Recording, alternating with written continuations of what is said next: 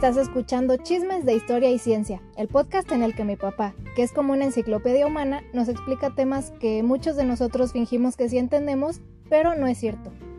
Y si lo que buscas es un podcast que pueda hacer divertidos hasta los temas que te parecían más aburridos, o si quieres aprender sobre ciencia e historia a manera de chismecito, estás en el lugar correcto.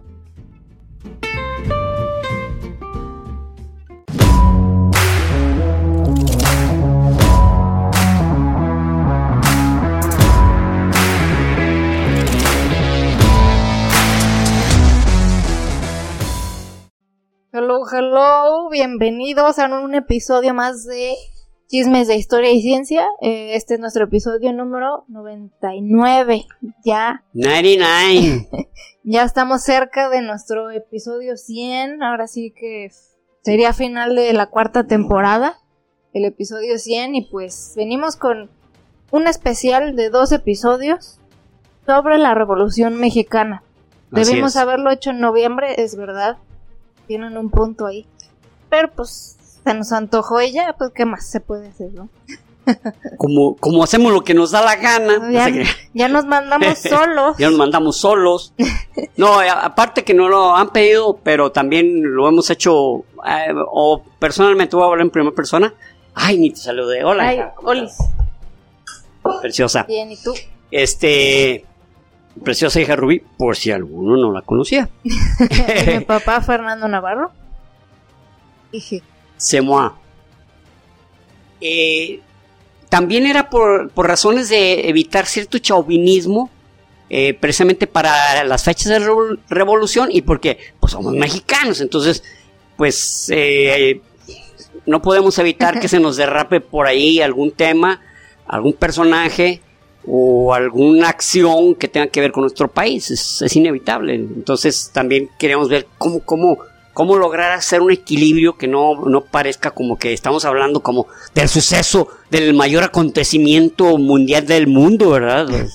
del mundo mundial. Del mundo mundial, ¿verdad? Sí, así es. y pues como ya saben, aquí nos gusta hablar más allá de lo que se platica en la escuela, porque pues es importante no, eh, a fin de cuentas, este, ya cuando uno está más grande se va dando cuenta que lo que te platican en la escuela tal vez tiene propósitos más, este, es que te hagas de conocimientos muy básicos, ¿no? Ajá, conocimientos básicos, patriotismo, ayudar a ciertas em, eh, bueno, siempre un país necesita figuras que adorar y figuras que echarle la culpa de las cosas.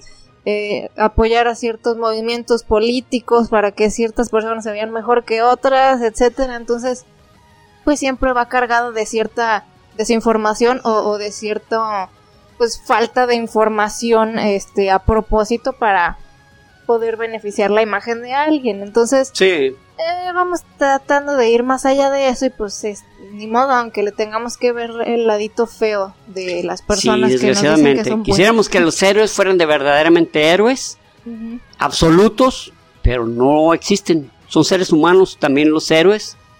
Y, y hay contados que podemos hablar de gente verdaderamente valiosa y verdaderamente honestísima. Y por lo general son mártires, son mártires de una causa, ¿no? Sí, exacto.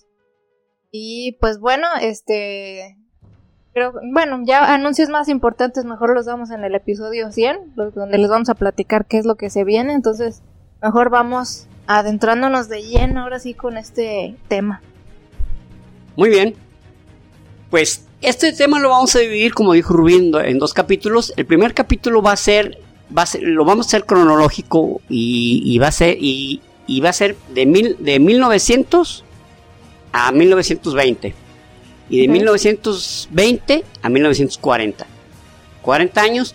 Y ah, poco duró tanto la revolución? Bueno, bueno, en 100, 100, 100, 100 la revolución como tal, como luchas, este, donde había demasiados muertos y donde había este, batallas muy cruentas, podemos hablar tal vez de 6 años, 5 años, cuando, pero, este, pero fue, fueron 40 años durante, durante el periodo cuando empieza un despertar y una, una, este, una serie de personajes que empiezan a empujar y a decir, oye, queremos algo diferente. reunioncillas que tú que traes, que, esto no me gusta. Que... Publicaciones, ¿no? Que hacían, que molestaban a, don, Porfirio, Y, y, hasta llegar a 1940, donde ya estábamos hablando de, un, de una democracia o de un país consolidado, digamos que de una política consolidada, porque democracia pues todavía tenía sus bemoles, ¿no? Con un solo partido, ¿no? Que ganaba de calle a todos, entonces ah, sí teníamos, este, todavía había ciertas deficiencias. Entonces vamos empezando con, en 1900, en 1900, este, eh, bueno, vamos a empezar primero con don Porfirio Díaz. Don Porfirio Díaz fue eh, presidente de México durante 32 años. Desde mil, mil, 1878 eh, hasta el, hasta el 1910. Este, eh, don Porfirio Díaz, no, eh, efectivamente, Porfirio Díaz, ah, el dictador, el... bueno, bueno, bueno. Nosotros tenemos, de hecho tenemos un capítulo sobre don Porfirio Díaz, donde decimos, párenle, don Porfirio Díaz hizo cosas muy, pero muy buenas al país. Muchas. Sí, aunque sí, este, acuérdense, eh, tenemos que hacer este disclaimer cada episodio que hablamos de algún político porque, eh, ok, sí nos enfocamos en ese episodio en las cosas buenas porque lo normal es que se le tira caca como si fuera un villano así sin cabeza, ah, eh, voy a hacer el mal pero pues también tenía el lado bueno, o sea, no es como que todo lo hizo mal, de hecho ayudó en muchas cosas. Claro. Sin quitarle que sí hizo algún, unas varias, muchas cagadas culeras. Sí, exactamente. bueno, eh, Ruby siempre encuentra las palabras exactas para definir algunas acciones. Así es, cagadas culeras, búsquenme para más eh, definiciones. Para mayores definiciones, búsquenme. Estoy en Instagram. Muy bien. Entonces, eh, el país había pasado por su independencia. Eh, hubo dos años entre toda esa, eh, desde 1921 hasta mil, perdón, 1821 hasta 1878, en que en un año hubo hasta cinco presidentes. O sea, verdaderamente había una inestabilidad verdaderamente alarmante. Entonces pasa por la independencia, luego que por un periodo donde tuvo pues, una, monarquía inicial, porque luego tuvo otra monarquía, y luego donde, donde le arrebatan un estado, y luego le arrebatan varios estados, luego llega la guerra de reforma, luego la intervención francesa, luego en esa misma intervención pues teníamos ya un, este, un, el emperador Maximiliano, que hizo también cosas buenas, ¿eh? En alguna ocasión hablaremos de Maximiliano y Carlota que que se aventaron unas que, a la fecha están y, no sabíamos que ellos fueron los, los que tuvieron la iniciativa y los que lo hicieron, este, lo hicieron realidad. Pero de ellos no estamos hablando, estamos hablando de todo ese periodo de años donde México salía de una para entrar a otra, salía de una para entrar a otra, y salía de una para entrar a otra. y, y algunos países, entre ellos nuestra, nuestro gran vecino del norte, pues aprovechando la ocasión, de que pues teníamos, estábamos realmente inmersos en una gran deuda y inmersos en un estado, en una inestabilidad política, en una gran pobreza, en una difícil organización este, política, entonces pues estaba todo, estaba todo dar para invadir el país, ¿no? Estaba, pero no, pero en estos momentos. y, fue aprovechado de una manera que ya sabemos, eh, hicimos dos capítulos sobre, sobre la, guerra, México, contra México, Estados Unidos, que lo pueden leer y lo pueden ver. Pues sí, sí. Se, los dejo acá abajo en la descripción, que por cierto, paréntesis, nos llegaron a preguntar que, que cuando menciono, que cuando menciono que les voy a dejar cosas en la descripción como links de videos, este, los nombres de los libros que mencionamos, es en YouTube se meten a, a, los videos, pues acá video correspondiente que, que, estamos, o sea, el que estén viendo lo que sea, en el video abajo va a haber una parte en la que sale, yo creo que aquí les voy a dejar una imagen así como que tutorial de dónde darle clic, pero básicamente es darle clic como una flechita que sale del lado derecho y se va a extender ahora sí para abajo un texto en donde describo de qué vamos a hablar, o sea, como decirles de, qué, se este trata el capítulo. Así es, y le dan más para abajito y ya salen libros mencionados en el episodio, link del video que mencionamos y así, ahí les dejamos toda esa información, ¿sale? Entonces, esos de la guerra de México contra Estados Unidos se los dejo aquí en la descripción para que los vean y lloren poquito porque Sí, a nosotros sí nos movió, sí, nos movió el, tapete, bueno, el, sentimiento. Pero, eh, este, bueno, y como, y como tiene que ver con el tema que vamos a hablar, porque realmente nunca nos hemos podido sacudir el, el la vez, no solo la vecindad, sino el, la conexión tan arraigada hacia Estados Unidos para bien o para mal, para las dos cosas, ¿sí? porque algunos políticos, pues inclusive lo han, lo han eh, utilizado para su propio beneficio, como pasa también en la revolución. Entonces, eh, este, llega un momento que don Porfirio Díaz pierde, pierde precisamente con, con, eh, con don Benito Juárez, que también ya se había se había este había ganado elecciones, voy a poner ganado entre, comillas. Este se había hecho ya también un dictador, entonces este pues Porfirio Díaz con la frase de lucha sufragio efectivo no reelección se lanza y pierde. Entonces, de hecho tuvo una hubo una pequeña batalla donde fue sometido Porfirio Díaz y literalmente porque aunque aunque lo hizo don, eh, don Benito Juárez lo quería mucho porque Porfirio Díaz no era cualquier tipejo. Sí, no. Porfirio Díaz le ganó 31 batallas a Francia, así, rapidito, para que sepan. Sí, sí, sí, muy lo que sea, pero pues sí, este, tenía huevos. Tenía con queso las enchiladas. Sí, sí, sí, traía buena capacidad. Mucha capacidad eh, logística, una gran determinación, un gran valor. imponente el don. Y exactamente, tenía un tenía una figura que ponía respeto.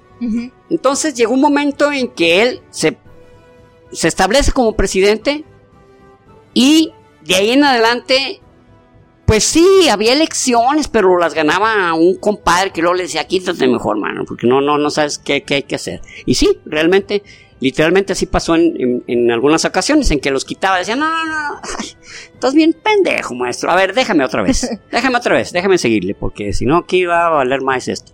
Tanto que, tanto que le he metido, porque realmente durante ese, ese tiempo se le llamó la paz porfiriana, pero el país estaba estable, eh, terminó con la deuda externa mexicana, el país creció en, en infraestructura muchísimo, pero como, como, como muchas veces pasa, o pasaba, o ahorita ya, ya es más este, transparente y es más fácil de estar detectando gracias a las redes sociales y gracias a muchísimas cosas. Este, que a algunos les vale mal, les vale 20 kilos de pura fregada, ¿no? Pero, este, don Porfirio Díaz decía, tengo que consolidar esto y luego hacer esto. Y para ello había ocasiones que ya, que ya la paciencia no le ayudaba. Ya no tenía paciencia. Él decía, Así se hace y si eh, se atraviesan los matas, cabrón. De hecho, era una de sus eh, una, una vez le, eh, a uno de sus de sus este generales le dijo, mátalos en caliente. No, más ah, no, no, no, fue, fue alguien que fue un gobernador. Fue ¿Sabes qué? Mátalos en caliente. no, no dejes que se nos vuelven, que se nos desestabilice esto.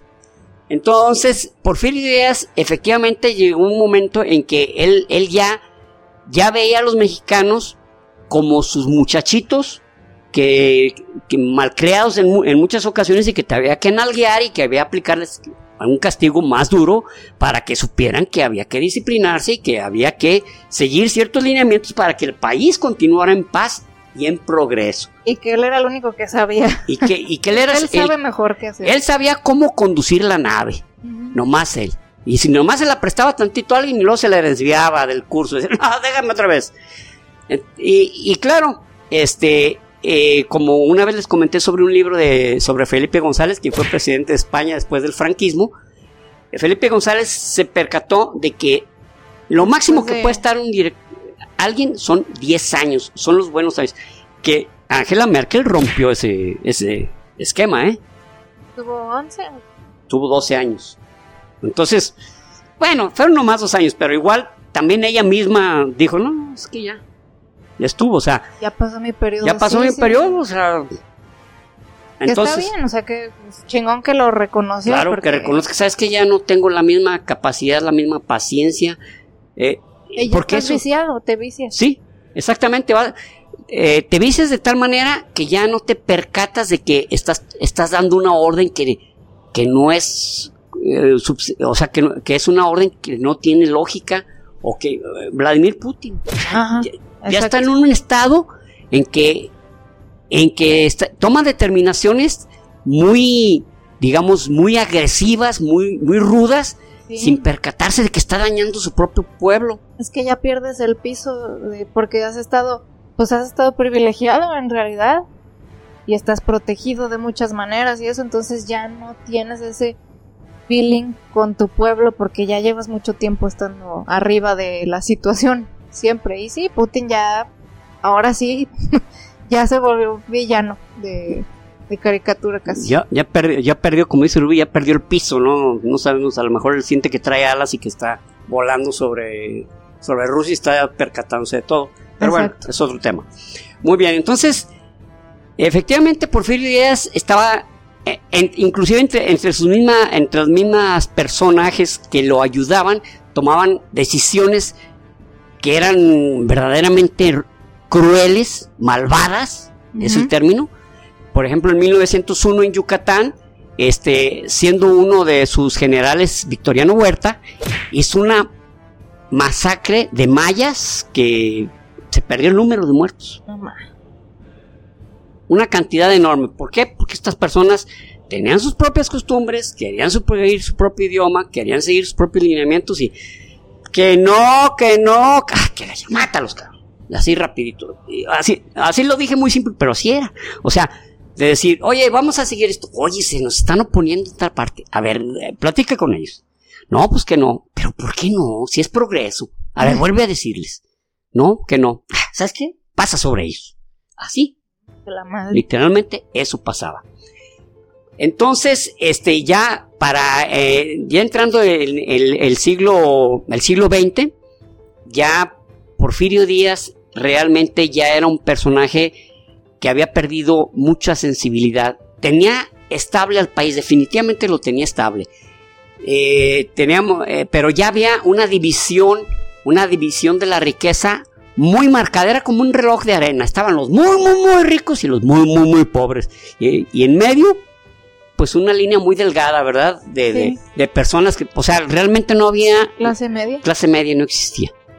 Y eso es muy mal para los países. Así es. Así es. La clase media realmente es la que estabiliza una democracia. Realmente son los, somos los estabilizadores de la democracia.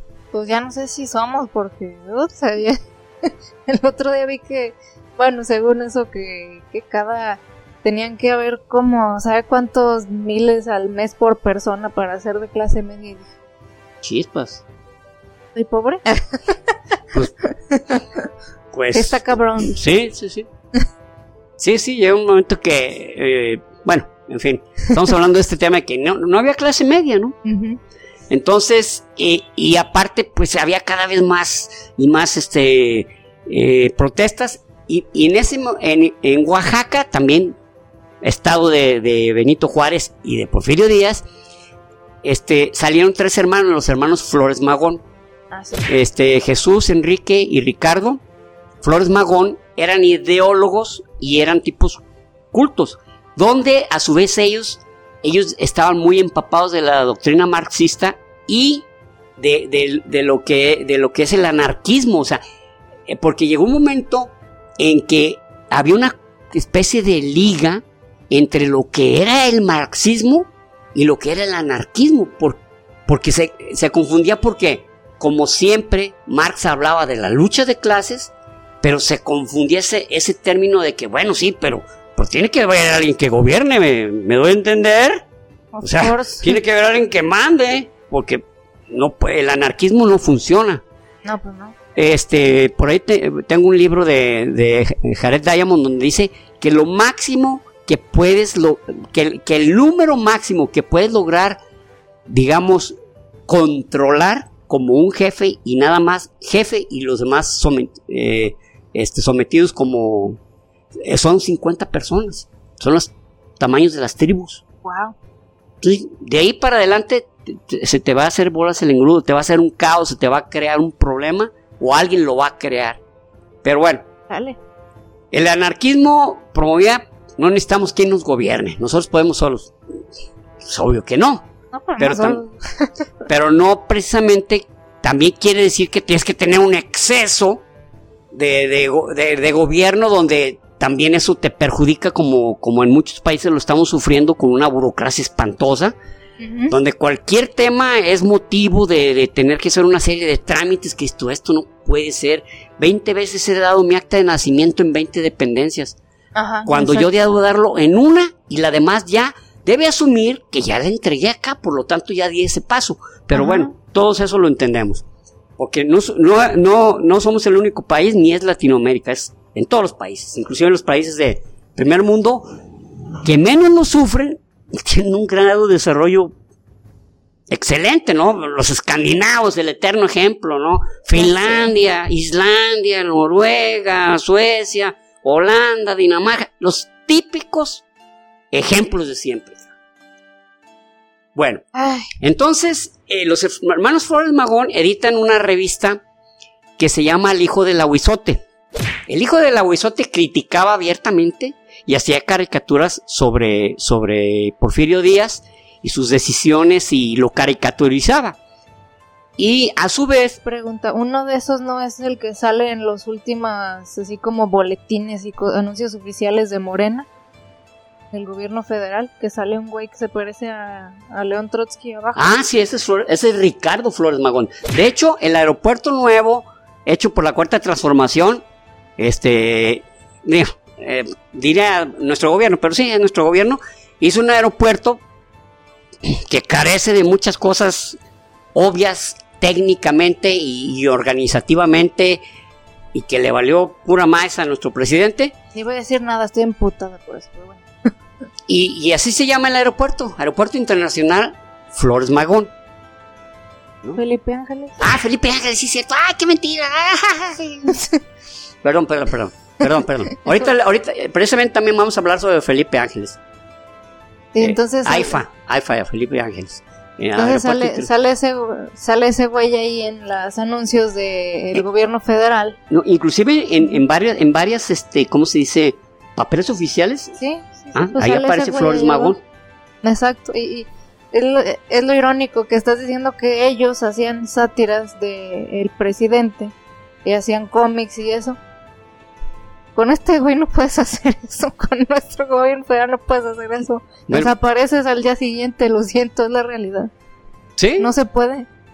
Hay Eh, persecución a los periodistas y, y este güey seguido se está quejando de que hablan mal de él en los periódicos y eso. ¿no? Es asqueroso la hipocresía, pero bueno. Pero pues, nada bueno. Los hermanos Flores Magón eh, en- en- fueron hechos prisioneros y son exiliados, o sea, cuando menos no los mataron, en, en 1903. Y desde San Luis, Missouri, en Estados Unidos, ellos, ellos crearon un partido, que era el Partido Liberal, Partido Liberal Mexicano. Y donde seguían publicando, o sea, las revistas del Hijo del Aguizote y, y- este, y otras revistas satíricas venían desde Estados Unidos, publicadas desde allá y shh, repartidas, ¿no? Como pasquines, panfletos, este, opúsculos, revistas, como quieran llamarles. Entonces, este, eh, ellos a su vez sabían, porque tenían perfectamente identificado muchos problemas, pues que los trabajadores mexicanos, eh, en, muchas fábricas de origen norteamericano, pues estaban literalmente esclavizados. Literalmente esclavizados, trabajaban mu- muchísimas más horas de las que debían trabajar, con sueldos de hambre y siempre padeciendo, padeciendo la- las eternas deudas de que no terminaban de pagar y seguían debiendo y seguían debiendo y tenían y seguían volviéndose, volviéndose, este, pues eternas esa- esas deudas, ¿no? Entonces, eh, Coppel de antes. Ándale, exactamente.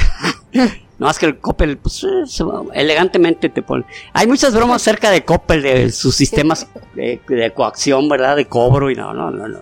Tremendo, ¿no?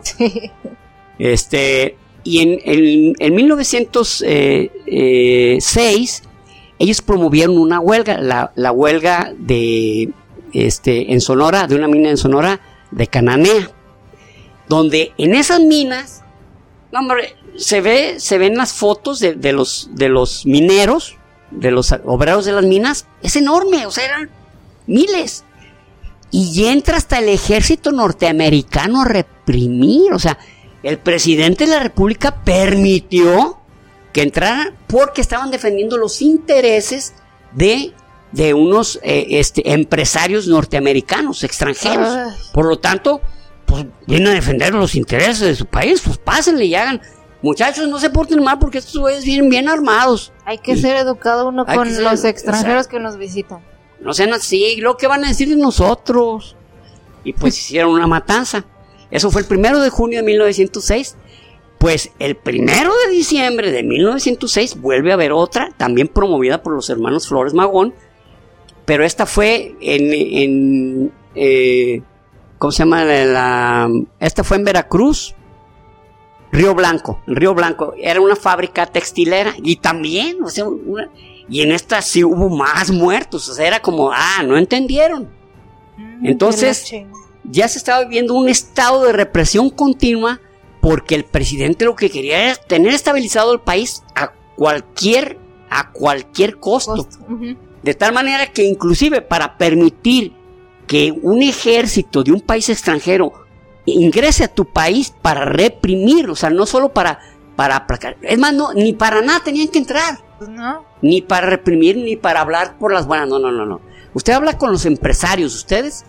Entonces no, no se permitían ni huelgas ni, ni, ni, ni nada de... En, en, la, en el Río Blanco estaban pidiendo cinco pesos. Están cinco, pidiendo cinco pesos de, sueldo. Ah, no más. O sea, páguenos 5 pesos y, déjenos trabajar 10 horas en vez de 12 o 14, o sea. Ay. Realmente, eso, eso no es estar, o sea, no era estabilizar el país, él, lo que quería era tenerlo bajo sus condiciones. Sometido totalmente, igual los trabajos de, de ferrocarril, pero ya Don Porfirio ya se había perdido la sensibilidad, el general Porfirio ya había perdido. Ya lo que quería él era rapidito arreglar las cosas. A ver, Entonces, este, en ese contexto, en 1908, este, bueno, en 1908 un, un reportero canadiense, este, James Krillman, le hace una entrevista muy extensa donde le dice, oiga, y este, pues hemos visto que usted ha estabilizado el país, que etcétera, etcétera. Este, ¿cuántas ocasiones más pretende usted, pues, reelegirse, verdad, continuar? Y él dice, mire, dice don Porfirio Díaz, dice, mire, hay en elecciones en 1910 y pretendo yo ya no postularme. Ah, sí, sí, no, ya, ya, ya es mi momento, ya llegó mi momento, ya estuvo ya siguen otros, ya el país está suficientemente maduro para que elija otros gobernantes y yo ya de poderme retirar tranquilamente, ¿verdad? A mi rancho, a mi hacienda y, y seguir de frente, ¿verdad? Hombre, pues bueno, eso declaro. Entonces, resulta que en 1901 un jovencito de Coahuila de, de familias de recursos se llamaba Francisco eh, Ignacio Madero, porque no sé por qué a veces dice que Francisco es Francisco Ignacio Madero. Este, él era, era un profesionista, pero a su vez él había sido en París, había ingresado a un, a un grupo de, espiritistas. Ah, sí. Entonces, él, él se metió de lleno. Y resulta que los espíritus que lo guiaban que uno de ellos se llamaba Arjuna, o sea que le decía, tú eres la personalidad de Arjuna, o sea, le decía Francisco y Madera. Ay, menos mal que no fue Arjuna. bueno, Arjuna, ¿eh? Arjuna que es, era un personaje hindú. Este, le dice que él está destinado a grandes cosas, a, llevar al país, a, su país, al, al, progreso, a la estabilidad, a la paz, y que esa es su, su misión. Entonces se lo dijeron los espíritus. Tiene que ser cierto. Ni modo que no, cabrón. Ahora, era un tipo, aparte era un gran intelectual, o sea, entonces no se, no se lo creyó eh, Perico el de los palotes, se lo creyó. Francisco Ignacio Madero, que era un gran intelectual, que tenía con qué, tenía recursos, porque era, era coahuilense de, familias ricas. Él había nacido en 1859.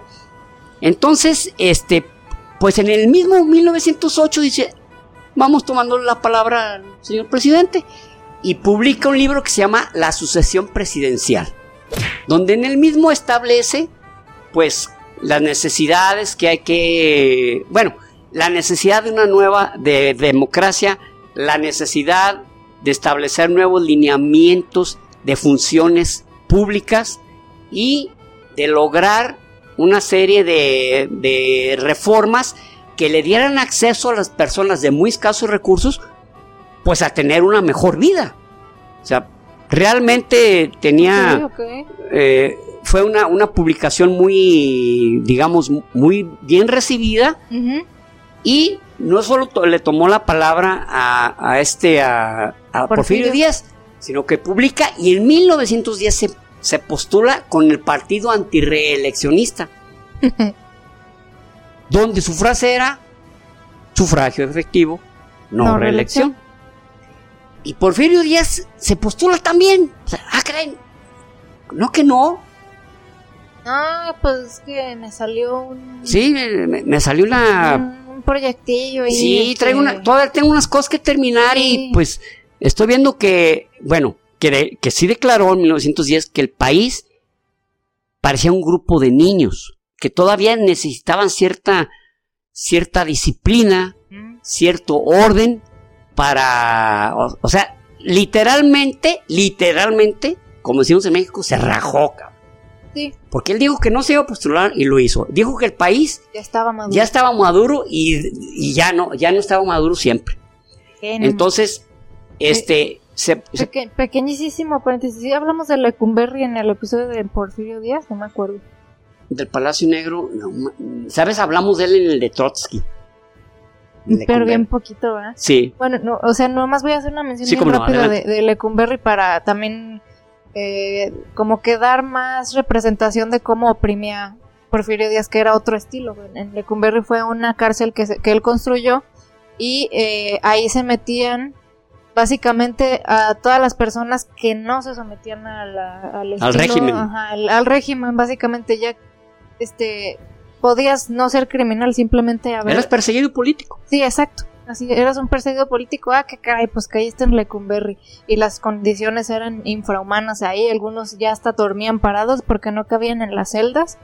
Y creo que esto sí lo dijimos, pero pues no está de más que el término hot, ese término despectivo hacia, hacia los homosexuales, salió de ahí porque había un pabellón que era el pabellón J que ahí ponían a los que estaban acusados como pues, de, ser homosexuales. o sea, era una acusación. Era un delito. Exacto, era un delito, que también el baile de los 41 pasó. fue, fue, el año del, bueno, fue el, año del, baile de los, no, bueno, o, o, de o de los 41 prisioneros, porque eh, en esa ocasión que tomaron esos homosexuales, tomaron 42 prisioneros, pero se les escaparon como otro tanto, ¿eh? No creen que, ay, exactamente, no, no, no, había otro tanto, había casi, casi una centena, había como 80, 80 homosexuales o, o gays o personas con tendencias, este, pues sí, homosexuales. Homosexuales en, un, en una reunión, en un baile, pues no los llevan en un baile, en una fiesta, digamos, en una fiesta, no precisamente un baile. entonces este, se escaparon muchos, pero atraparon a 42 y entre los 42 estaba su, estaba su, yerno. el esposo de Amada Díaz, su, su hija mayor y su hija favorita. Acaba de mencionar. Entonces, dijo, no, agarraron 41, como ven? Para taparle, pues que ese güey. Le llevan una lista y le dice, aquí están los 42 homosexuales o los 42 delincuentes que estuvieron disfrazados, disfrazándose de, homosexuales. Y borró uno y dijo, son 41. Y dijo, no, son 42. Y cuando vio a quién borró, borró a su yerno. Dijo, tienen razón. Efectivamente. Efectivamente son 41, general, con permiso. Y pues estaban en el, pabellón J y pues eran los Jotos, ¿no? Exactamente. Era el pabellón J, pues, eran los Jotos. De ahí viene, ¿no? Yeah. Y bueno, ¿Continuamos? Ok. Eh, muy bien, entonces, efectivamente ya había muchos, muchas, digamos, eh, mucho daño, mucho daño este, a, la, a la dignidad de, la, de la, del pueblo. Que, que, ya dice, oye, espérate. Lo habías dicho. Aparte que dijiste, no los has cumplido. Y aparte hay muchísima pobreza. Y luego había salido eh, este, eh, bueno, en este caso va, a entrar en escena eh, Emiliano Zapata. Emiliano Zapata, él ya, ya tenía unos años en esta lucha de que le devolvían a la gente de Morelos sus tierras que le habían sido sustraídas desde con Juárez y que aprovechando que había salido este, un decreto donde dice que se le devolvería a sus legítimos dueños y había, por así decir, escrituras desde la época de la colonia. Y esas personas habían arrebatado su tierra porque otros necesitaban crecer su rancho. y luego, con, también con el, digamos, con el argumento baladí, por cierto, de que había pues lotes sin utilizar, o sea, tierras, tierras este, ociosas, por lo tanto había que ponerlas a producir y había que dárselas a personas que sí lo iban a hacer y no a indígenas que no sabían ni qué hacer con ellas. Bueno, sí sabían, pero no tenían ni con qué, no tenían un solo buey para arar, o sea, podían sembrar muy poquito porque pues, tenían muy, escasos recursos. O sea, era una espiral de, pobreza, de que una cosa llevaba a otra, llevaba a otra, llevaba a otra, ¿no? Entonces Emiliano Zapata, eh, en un tiempo se, se, robó por ahí una jovencita y se la robó y entonces en ese tiempo había, había las levas para con algunos prisioneros y una de ellas lo, lo se lo llevan a él al ejército y pues él no, quería estar en el ejército este del gobierno. Pues Porque él era una, él era, él era un, un campesino de, no de alto, de, de, altos recursos, pero sí tenía con qué. Inclusive le encantaba la charrería, le gustaba vestirse bien de charro, pero elegante. Una vez vendió una cosecha de sandía y se compró botones de plata para, ah, para un traje. O sea, él quería andar y le gustaba la comida francesa y a él no le gustaba el tequila ni el aguardiente ni nada, a él le gustaba el coñac. Sí, yo había escuchado que él ni pisteaba. No, sí, no, no, ese es Francisco Villa. Luego ah, platicamos sobre eso. Ah, sí, es cierto. No, a él le gustaba el coñac. Ay, aquí tenemos aguardiente. Coñaquito, por favorcito. no me traigan sus. Oh, excuse-moi. Excuse-moi. Entonces, este, lo, agarran a Porfirio Díaz en 1909 y, viendo que él era un buen, eh, porque era un buen caballerango, se lo llevan a las cuadras del, señor presidente y ahí su yerno, su yerno, este Ignacio, Ignacio de la Torre Mier, que era el que habíamos dicho, el que dijimos que, que pues sí, este, este eh, se lo lleva a cuidar las cuadras de los caballos y ve que es un gran caballerango. Era un tipo que sabía de caballos. Lo sabía cuidar muy bien y, este, y pues tenía el oficio. O sea, no porque te, alguien te enseña a cuidar caballos lo vas a hacer. Tienes que tener cierto feeling. Es como los que cuidan a veces perros o algo como el encantador de perros, ¿no? Que tienen que tener ciertas características especiales para que el animal lo reconozca como una, como una persona con la que puede confiar. Puede confiar puede comunicarse, no va a hablar, pero puede comunicarse y su comunicación él la va a entender. Estás triste, ¿verdad? O te estás molesto, a ver, déjame ver una pata, te sientes mal, porque lo interpreta porque, porque él conoce de caballos. Entonces, eh, hay, un libro de, de, un, de un tipo, bueno, ese libro salió en el 2006, él se llama, se apellida Palou, Palou eh, Pedro Pablo, mm, Pedro Palou, creo que sí, que se llama Zapata. Y en ese libro de Zapata es a través eh, ese libro sirvió para hacer el guion de la película de Zapata, ah. donde sale el potrillo. Ah, que dicen que sale, pues que sale, este, haciendo actos homosexuales o, o, haciendo, o con conductas homosexuales. Ah, sí. Y está basado en ese libro.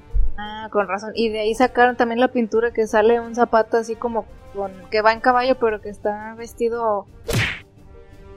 O sea, está afeminado. O sea, está vestido afeminado. ¿Te que lo sacaron hace poquito esa pintura? Exactamente, salió de ese libro. Ese libro, ese libro es una novela histórica. Eh, este, o sea, su apellido es Palou y el libro se llama Zapati, es del 2006, si gustan buscar el autor. Pero en esa novela histórica, o sea, dice, no, eh, porque precisamente Zapata era un tipo que traía unos bigototes y andaba así y le gustaba y hablaba muy mal contra los contra los homosexuales, bola de maricones, bola de jotos y, pero dicen que era una pose. Claro. Porque ahora dicen, no, eso lo escribió Palou en la novela, pero nunca se supo que hubiera habido eh, que, que se portara así este como homosexual Porfirio, perdón, Emiliano Zapata, pero sí, la hija, la hija de Porfirio Díaz. De Emiliano. No, la hija ah, de Porfirio, Díaz, su hija Amada, Amada, Amada Díaz, se encontró en una ocasión, inclusive fue con el papá llorando a decirle que Emiliano Zapata y su marido, Nacho de la Torre, se estaban revolcando ahí en la caballeriza. Se estaban, estaban acariciando y besando. Esa es, la, es la única ocasión que se menciona eso, pero la menciona. Y efectivamente, en ese tiempo, él era el caballerango de Nacho de la Torre. Y aparte, él tenía una pose verdaderamente de, que yo soy de macho, cabrón. O sea, los que quieren hacerse más machos son los que están tapándole. Ahora si yo me corté el bigote por si me iban a decir otra cosa. No sé pero sí, pero sí es cierto eso, eso que dice Rubio. O sea, a veces las poses revelan más tu, eh, tu eh, ser feminista, tu feminil, no, no feminidad, ¿cómo se puede decir? Eh, pues tu, tu, lado... Tu lado femenino, pues, sí, tu lado femenino. O tu preferencia, a fin de cuentas es lo, Digamos tu preferencia, pero tienes que, quieres ocultarla de una manera tan así, tan rotundamente macha, que, que, lo que haces es revelarte, cabrón. No sean así de, de tóxicos, ¿saben qué? Eh, eh, y como toda regla tiene excepción, esta puede ser una regla. Puede ser que alguien verdaderamente deteste y se sienta y se sienta hasta agredido porque, oye, este güey, ¿por qué se comporta como una vieja si no es? Bueno, porque tiene esa tendencia. Preferencia. Él, él, preferiblemente quisiera ser una mujer o, o quisiera ser. No me dejaste terminar, o sea. Ah. A lo mejor es una mujer dentro de un cuerpo de un hombre o a lo mejor simplemente tiene esa tendencia, ese favoritismo. Pero eso es. Entonces, hay esa, pues de la esposa, cabrón, de la esposa de, de, de, de, Nacho de la Torre y Mier, pues que dice que los agarró revolcándose, o sea, ¿qué, qué necesidad tendría ella? Ajá. Y aparte, pues al marido lo habían agarrado con un grupo de individuos que tenían las mismas, los mismos gustos de él. Entonces, pues parece que por ahí sí se le se derrapó Emiliano Zapata, se descuidó y lo vieron, como, como dice el chiste. Ay, compadre, nos vieron. No me arrepiento de nada, solo de que nos hayan visto. Nos vieron, compadre.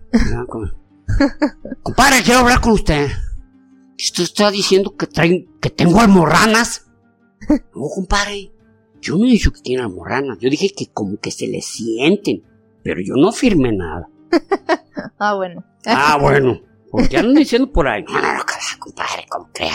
Ay, Me ofende, ¿eh? Me ofende creyéndose esas cosas. Pero bueno. Entonces, llega 1910, se, va, se, se, va, se llega la, el momento de, de elecciones, pero antes de las elecciones hombre que comete un comete unos delitos este Francisco y Madero lo meten en la cárcel. Ah, caray, fíjate. Entonces, pues, ¿qué muchachos? Pues, ¿quién gana? Porfirio Díaz vuelve a ganar de calle. Ay, qué tontito. Hasta, hasta, estaba hasta comiéndose las uñas de Porfirio Díaz porque no sabía quién iba a ganar. Sí, me imagino. No, Porfirio Díaz ganó usted de calle. Ay. Mis, oraciones fueron escuchadas y pues abrazos y todo ese asunto, ¿no? Todo lo que eso conlleva, ¿no? ¡Viva Porfirio Díaz y toda esa madre! Entonces, resulta que se escapa hacia, hacia San Antonio, Texas, eh, Madero, y Madero pues tiene ya muchos seguidores. Y entonces lanza el plan de San Luis.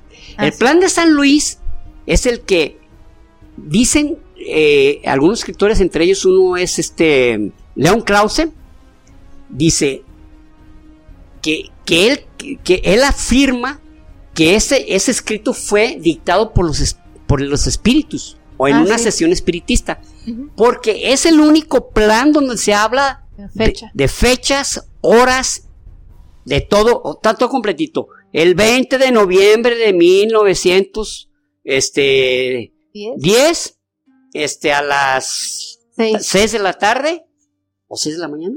6 de la tarde. 6 de la tarde, vamos a empezar este pedo, ¿cómo ve? y, y para esto... ¿Por qué lo harías así? Pues porque... Entonces dicen, oye, pues es el único plan donde da pelos y señales, casi pone hasta la lista de quiénes se van a lanzar. Ah, y para ese tiempo, Francisco Villa se une a él. Ahora, Francisco Villa, ¿quién era?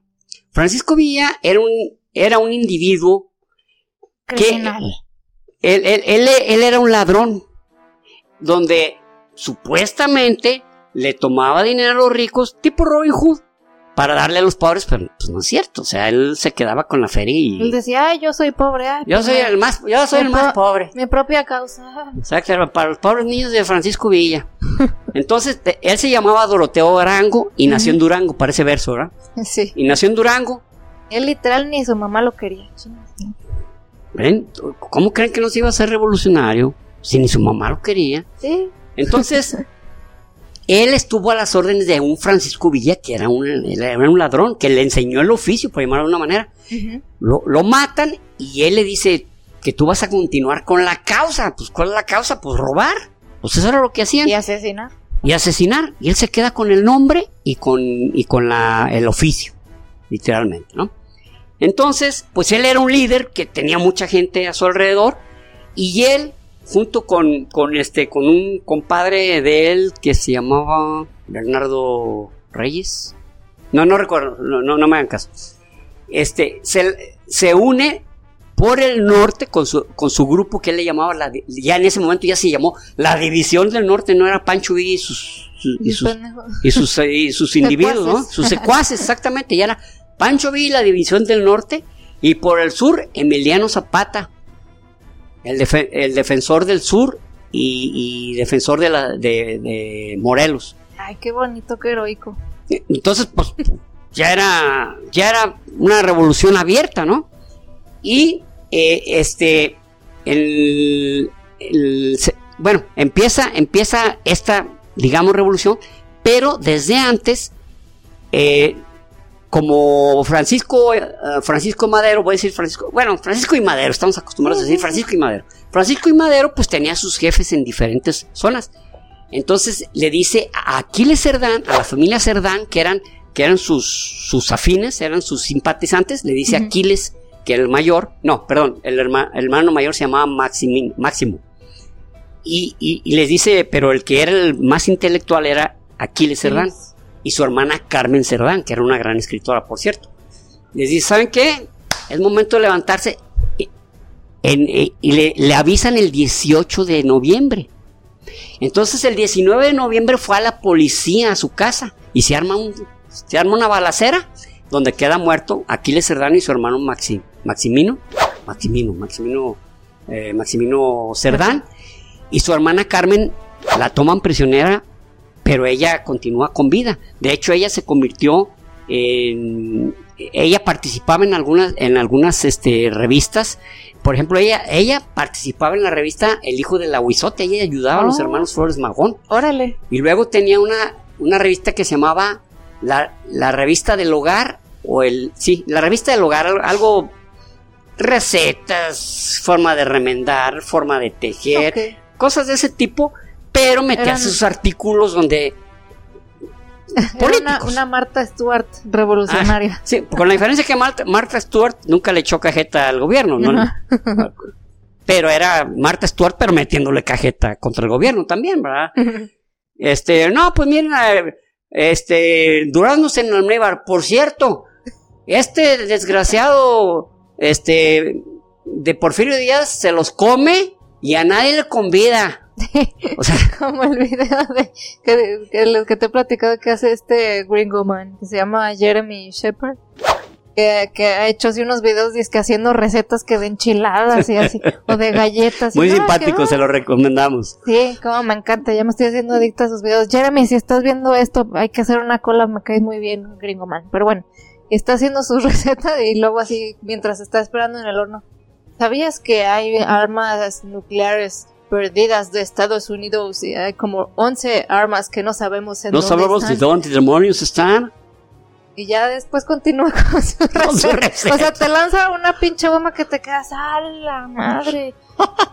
¿Qué podría pasar? Muy buena información. Muy buena información. No, y, hagan de cuenta que es un Noam Chomsky, pero Noam Chomsky ya es un super veterano de noventa y tantos años y este es un jovencillo. Sí. Es un jovencillo, pero tirándole a Estados Unidos todo el tiempo, todo el tiempo. se llama Gringoman. Bueno, no, él, él, se llama, su, su canal se llama Intervenciones Gringas. Ah. Y Gringo Man es su personaje, ah, es su personaje villano es su alter por así decir. Pues es, cuando él representa a las culeradas que hace Estados Unidos. Ah, Saca Gringo Man y hace sus mamadas. Eh, eh, Jeremy es un tipo muy genial. Te paso. Muy bien, entonces este pues se arma el traca traca, ya, ya hay muertos y entonces empieza eh, empieza una la revolución, pero hubo más bien en Puebla esos muertos, pero después estaba como, como medio tranquilo el asunto, como pasó como en la primera, como en la Segunda Guerra Mundial, que inclusive le, llamaban la guerra de los brazos caídos, porque pues declaran la guerra a Francia, declaran la guerra a Inglaterra, pero no hace nada de momento, ¿sabes? Entonces, ah, ¿sabes que estás? los, los, los, perdón, los alemanes le llamaban la guerra de los brazos caídos, pero le decían también la, guerra de broma o algo así, o la guerra de no, no recuerdo. Entonces, pero, pero en realidad estaban ya amasándose un buen grupo de, personas. Y pues cuando empieza a haber ya algunos encontronazos, empieza a haber algunos, algunos muertos, no crean que hubo unas batallas así. Porfirio Díaz decide renunciar. En, en, 2000, eh, perdón, en 1911, eh, que se llamó los Acuerdos de Ciudad Juárez. En Ciudad Juárez se redacta eh, se redacta en esto, esto creo que fue en mayo, se redacta una carta, que esa carta está inclusive en el castillo de Chapultepec cuando renuncia este Porfirio Díaz, el general Porfirio Díaz, manifestando que él prefiere dejar al país que ama, que yo, para mí no hay duda, ¿eh? Él amaba al país, pero ya, era ya no sabía cómo pues cómo guiarlo sin tener que darle unos chingadazos. Es como cuando tienes un hijo y de repente ya no, ya no le sabes hablar, ya le das por madrazos para que entienda, cabrón. Pues, oye, papá, gracias por quererme, pero yo creo que hay otros métodos, ¿no? Sí, ya de plano ya no te va a escuchar porque pues ya, pues lo hiciste mucho mal. Oye, ¿qué te estoy diciendo? Me vale madre. Me vale madre. Dale como quieras. Dale como quieras. Ya no me golpeas y ya no me pendejeas. Adiós. No te voy a hacer caso. Así igual, o sea, yo no dudo que amar a su país y que, y que de hecho hay, hay un libro, hay un libro también de, de este Palou que escribió en, en 2010 que se llama Pobre Patria México, Pobre Patria Mía. Es las memorias de Porfirio Díaz estando él ya en el exilio. También se lo recomiendo, está bueno ese libro. Este, ya Porfirio Díaz, pues este, sale del país, sale eh, en el Ipiranga, un, y se, exilia en Francia porque él en realidad le gustaba mucho este, la comida francesa, el estilo francés, los vinos franceses. Y pues ya, y vuelve a haber elecciones en noviembre de 1911, el 6 de noviembre de 1911, y ya gana Francisco Madero, pero gana bien, o sea, no, no hubo, ¿cómo les digo? Eh, no hubo, o sea, no, no metió las manos a, ganar él, sino que él dijo, no, no, no, si ponen que, que, no, que no quiere nadie, que no me quiere nadie, ni me meto. Así de fácil. Ok. Para ese tiempo, se ingresa con él, va, va Emiliano Zapata, y Emiliano Zapata, pues en cuanto entra Francisco y Madero, le dice, oiga, pues hay que hacer esto, esta la repartición de tierra y todo. Y Francisco y Madero, yo, yo estoy seguro que sin ánimo de insultarlo, pero sí lo hizo. Le dijo, oye, espérate, tú nos apoyaste. Este, ¿cuántos de ¿cuántos son tus honorarios? ¿Cuántos te debemos? Y pues Emiliano Zapata se encajete y dice, no, no, espérese, no se equivoque, yo no quiero su pinche dinero. O cumplimos, o cumplimos con el pueblo, o a los dos nos lleva la chingada. Así fue su frase. O a los dos nos lleva la chingada, sí, así. O usted y yo le cumplimos al pueblo mexicano, o a los dos nos va a llevar la chingada. ¿Cómo ve, señor presidente?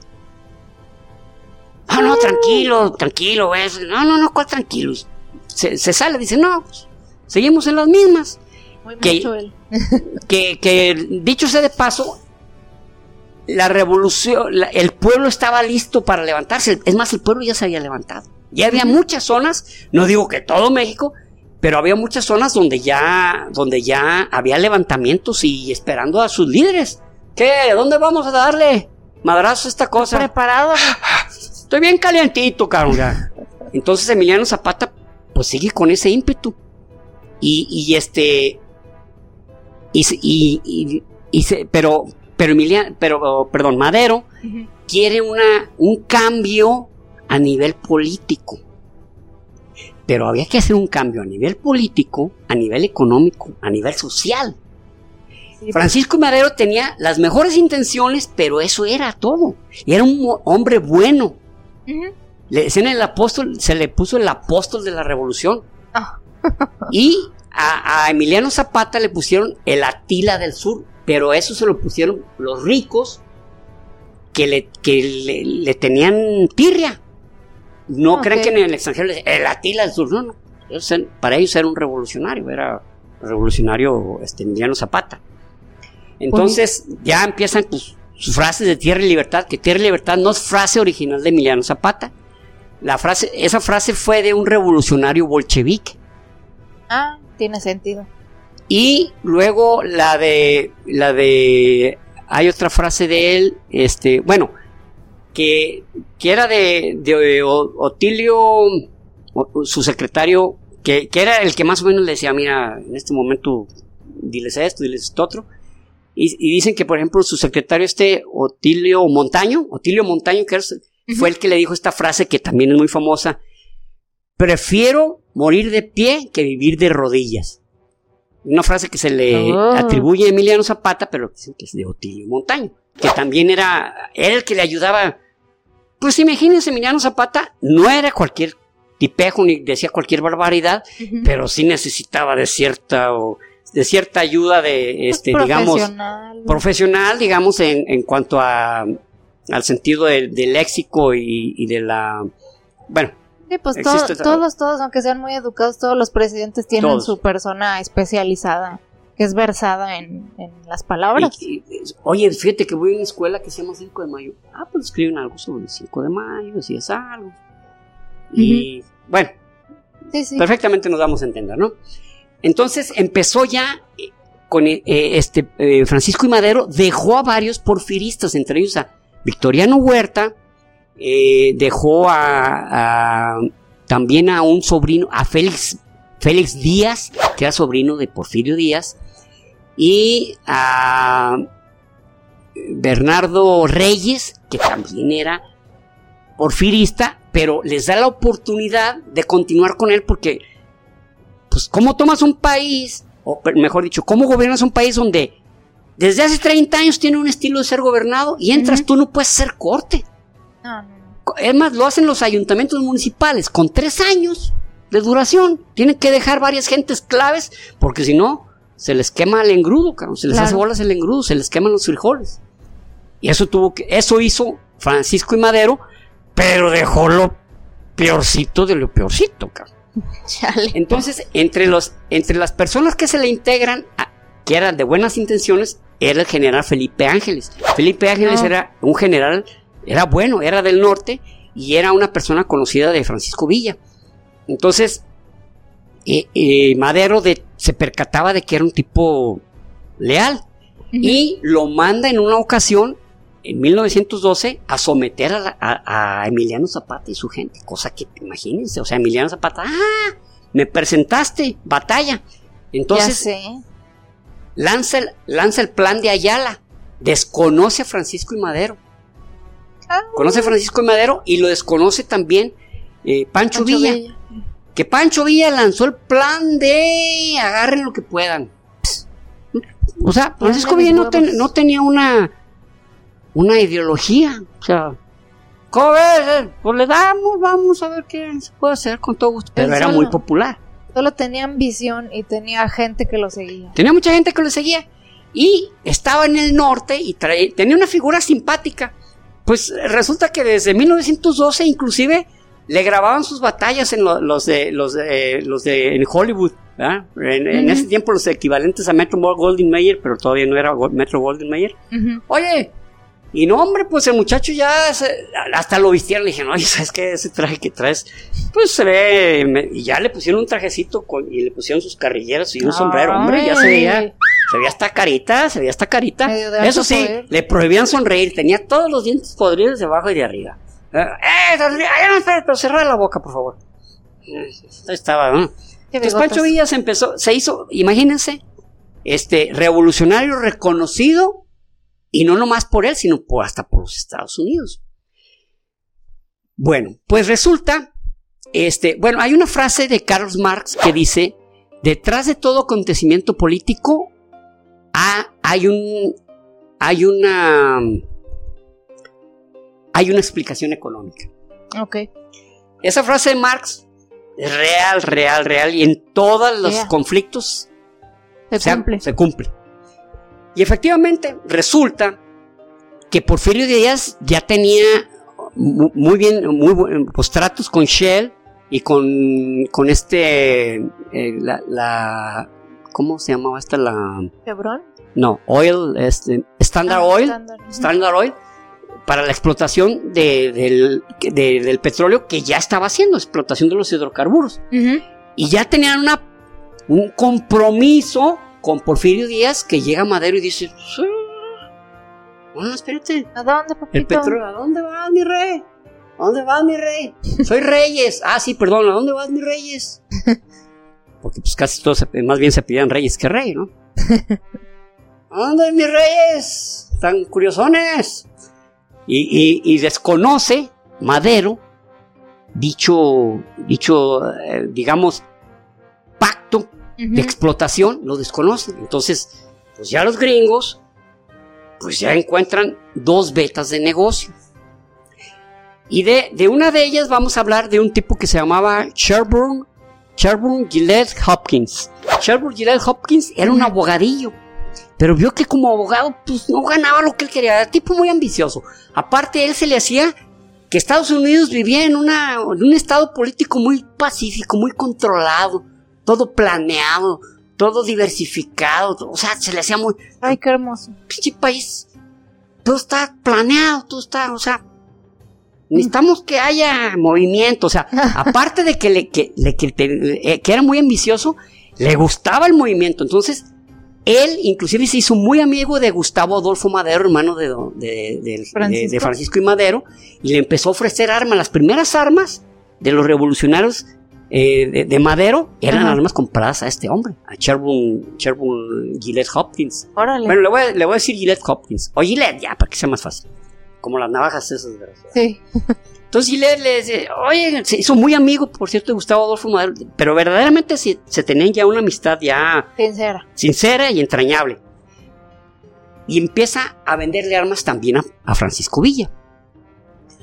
Pero ellos eran revolucionarios. Pero Resulta que por el otro lado este, estaba eh, un embajador de los Estados Unidos que se llamaba Henry Lane Wilson. Este, viendo que Madero no se ve tan fuerte, que digamos así, le propone a Victoriano Huerta, ¿sabes qué? Este, vamos a, vamos haciendo esto tú te a nosotros, Estados Unidos, el gobierno de Estados Unidos, te apoya para que tú seas el presidente, el de, el de, gobernación. El de gobernación prácticamente al no estar el presidente o morir el presidente o lo que sea, el de gobernación era el que entraba como presidente. Ah, y él era el de gobernación, este eh, Victoriano Huerta. Y se hacen, bueno, se le llama, se, llama, se le llama los pactos, los pactos de, de la ciudadela porque, eh, eh, porque ahí pactan él y este y Manuel Mondragón, que era un gen, era un era un militarazo, era me atrevo a decir que era el mejor ingeniero en artillería que ha existido. Era buenísimo. ¿Se acuerdan que una vez, no sé si una vez les platiqué de unos, de unos, este, que Estados Unidos pretendía meterse al istmo de Tehuantepec y con unos cañones le, ah, estaban hundiendo? Fueron creados por él, por, Manuel Mondragón, pero era muy corrupto. O sea, él donde fabricaban las armas le tenían que dar una parte. Por ejemplo, si costaba cinco pesos un rifle, lo daban en seis y un peso era para, para el general Manuel Mondragón. Tanto Manuel Mondragón tanto este Valeriano Blanquet, eh, eh, Félix Díaz eh, y Bernardo Reyes se unen con, Victoriano Huerta y, firman ese pacto. Para eso, este, hay una rebelión de soldados, de soldados que toman un lugar que se llama la Ciudadela. Ok. Entonces fue cuando la famosa decena trágica. Ah, sí, sí, sí. Entonces, este, eh, mm, Madero, que ya le habían dicho que Victoriana Huerta no era de fiar, y de veras tiene cara de pillo, ¿eh? Si ustedes ven fotos de él, tiene cara de pillo. ¿eh? Sí, es cierto. Tiene cara de pillo. Entonces le, dicen, ¿sabes qué? Este güey no te confíes de él, ¿no? Pues, y le dice, ¿sabes qué, Victoriano?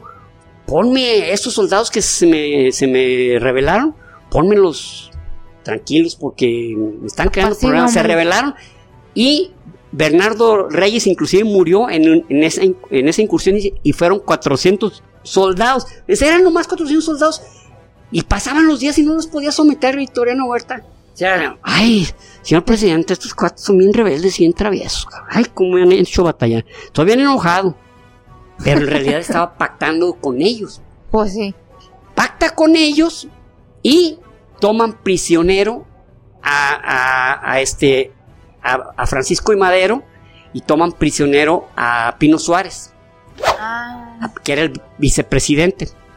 Los toman prisioneros en, el, año en mil, perdón, 1900, 1913. Y en 1918 toman a su hermano Gustavo. O sea, los tenían, los tenían, no los tenían ni en una prisión, estaban ahí mismo en Palacio, en un lugar que, era la intendencia, así es. En la ah. intendencia los tenían encerrados.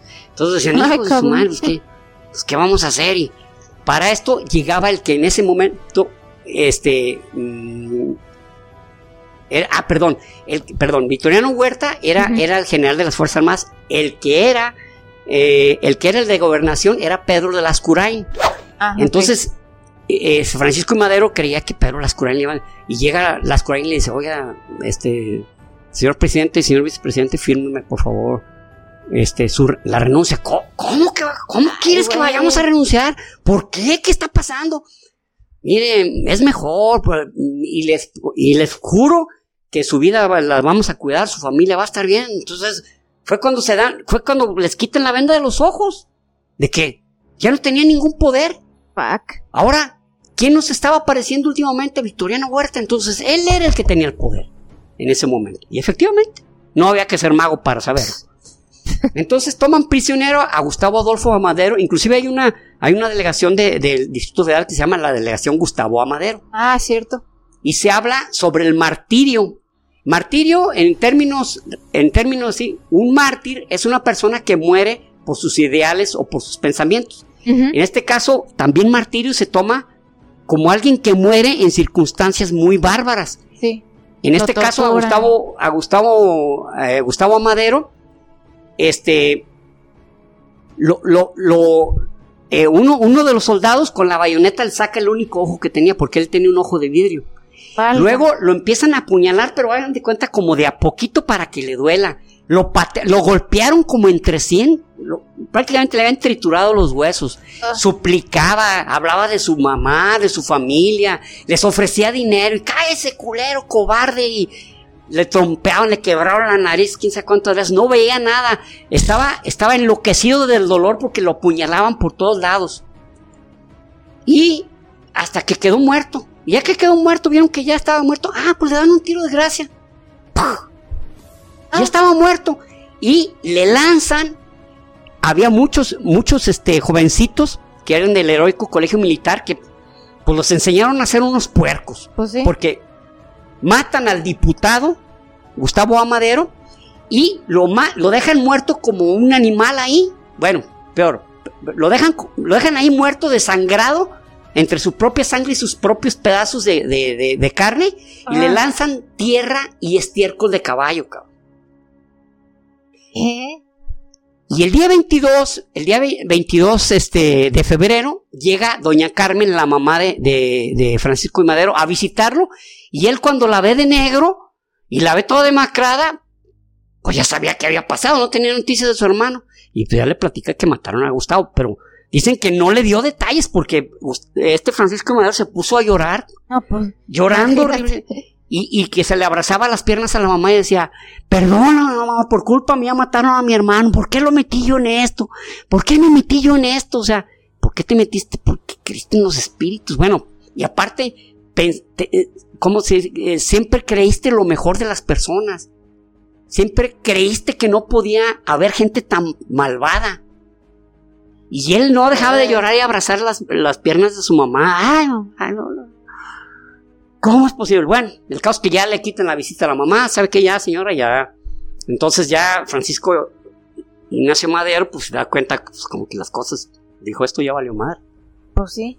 En eso llegan por él para llevarlo a, a Lecumberri, a la prisión, y, dice, si ya tenemos aquí varios días prisioneros, y ahora nos van a llevar a Lecumberri, porque, o sea, en la noche, o sea, iba a ser la madrugada era la madrugada del martes, perdón, del, día 23, del día 23 de febrero, y los, llevan a Pino Suárez y a, a, Madero en dos carros. En el carro que, que traía Francisco Madero lo llevaba este, mm, se llamaba Francisco, no puedo acordar, ok. Y, y, el, y, Rafael, Rafael Pimienta era el que llevaba a Pino Suárez, a cada uno lo llevaba en un coche. Pero antes de, de irse, llega Madero y le da un abrazo al general Ángeles, al general Felipe Ángeles, y dice, amigo, ya nunca más nos volveremos a ver, porque como Felipe Ángeles permaneció siendo fiel a Madero, pues él ah. estaba prisionero pues también. Y claro, él decía, no, pues me van a fusilar, al rato me va a tocar a mí, pues es, la lógica, ¿no? Entonces se los llevan a los dos y, este, ay, no puedo acordar el apellido de este Francisco. Ese Francisco era un asesinazo, era un asesinazo, por eso lo, le, hace que el presidente Francisco se baje y en pleno rostro le da dos disparos. Entonces cae Francisco Madero y en eso se va bajando Pino Suárez. José, José, creo que era José María José Manuel Pino Suárez, se empieza, se baja y ve cómo lo matan y empieza a correr, auxilio, auxilio. Pues el general Pimienta junto con otros soldados lo acribillan por la espalda. Pues lo hacen queso gruyere. Y pues se los llevan y pues que entiérrenlos donde sea. Pues para poder recuperar los cuerpos, doña Carmen, la mamá de Francisco y Madero, tuvo que vender un caballo para poderlos sepultar. Un caballo finísimo, porque basta. ¡Eh! Pues ahí están los cuerpos, ¿qué? ¿Quién va a venir por ellos o qué? O sea, verdaderamente asqueroso. asqueroso, atroz. Y no, pues ya, ya este Pedro Lascurain este, ante, la, ante el Congreso, el Congreso vendido porque ahí este, jura como presidente de la República. y tiene el récord de la presidencia más breve de la historia del mundo. Duró 45 minutos. A los 45 minutos él dice, ya, ya, ya, que venga el nuevo presidente. Ya ah, para, esto, para esto acababa de nombrar, él como presidente, nombró al, secretario de gobernación, a, este Victoriano Huerta. Entonces, renuncia, ¿y quién es el que sigue de presidente? Pues, pues Victoriano, Huerta, ¿no? Entonces, Victoriano Huerta ya se hace del poder y entonces, eh, este, eh, Venustiano Carranza, que en ese tiempo se da cuenta de la traición y de cómo mataron a, a, a Francisco, él era coahuilense también, más que Victoriano Carranza que era, que, era gobernador de, Coahuila, él, su papá le metió entre, entre ceja, entre, como dicen, entre las dos cejas, porque el papá sufrió, vivió el tiempo en que le arrebataron a, Texas, a, Coahuila, porque Coahuila y ah. Texas eran un solo estado. Ok. Entonces él siempre le decía a su hijo, nunca, si llegas a la política, Lo que sea lo que hagas, no permitas la intervención, no permitas la intervención. Siempre, siempre hay que defender la patria. Entonces eso lo tenía acá Venustiano Carranza como metido Ah, pues claro. como sangre. Cuando se da cuenta de la atracción de, de Victoriano de Huerta, entonces lanza el plan de Guadalupe. En el plan de Guadalupe desconoce a Victoriano Huerta y se le une Francisco Villa y Emiliano Zapata, se le unen. Entonces ya era el ejército constitu- eh, constituyente, era eh, el, el ejército, eh, sí, el ejército eh, que, que iba, que iba a lanzar la constitución, el ejército constituyente. Entonces, este, pues em- empieza, empieza la lucha, cuando empieza la lucha, pero pues ya, ya de, de veritas, ¿no? Porque ya estamos hablando ya en, en el año 1913 Ujú. y eh, empiezan, pues, este, este Felipe Ángeles había salido de la cárcel Órale. y se había unido a Francisco Villa y, se- y se lanzan y toman toman este la ciudad de bueno to- toman toman este una ciudad del norte no recuerdo ahorita su nombre este y allí estaba ahí la defendía Benjamín Argumedo Benjamín Argumedo era, un- era un militar famoso pero él estaba de los lados federales por lo tanto pues era nuestro enemigo no No, pues. entonces, este. Ay, ¿Cómo se llama la, la ciudad esta donde. Torreón. Torreón. Ah. La batalla de Torreón. Y el ejército, el ejército este, constituyente, que pues ya, ya tenía pues, mucha fuerza, se, se, lan- se lanza hacia diferentes batallas y toman, y toman varias ciudades, pero hay una ciudad que es la clave, se puede decir, para, para agarrar toda la zona centro, que es Zacatecas. Entonces, en Zacatecas la estaba defendiendo, eh, era el, el general Pánfilo Natera. El general Pánfilo, Pánfilo Natera, pues sí estaba defendiendo, estaba en favor de derrocar a Victoriano Huerta, pero no tenían los suficien- pues, suficientes soldados ni suficientes municiones para lograrlo, pero fue cuando ya llegan Felipe Ángeles y Francisco Villa y este en junio de, del 2014 ¿Qué? ¿Dónde? Junio de 2014. Perdón, de 1914. Ay, qué, ay, qué bueno que te fijaste, ¿eh? porque ya ves cómo me encanta a mí cambiar de año. De 1914 se genera la, la batalla de Zacatecas, que inclusive en el Cerro de la Ufa, en Zacatecas, Ah, están sí. unos, están unos, este, estatuas, estatuas secuestres, donde Ah, se sí, ve sí. Pánfilo Natera, Felipe Ángel y San Francisco Villa en sus propios caballos, y hay un museo, hay un museo de, de la batalla de Zacatecas, que fue la más cruenta de toda la revolución. Había, había calles que estaban llenas de cadáveres Ay, la, la mierda. y vencen, vencen a los federales.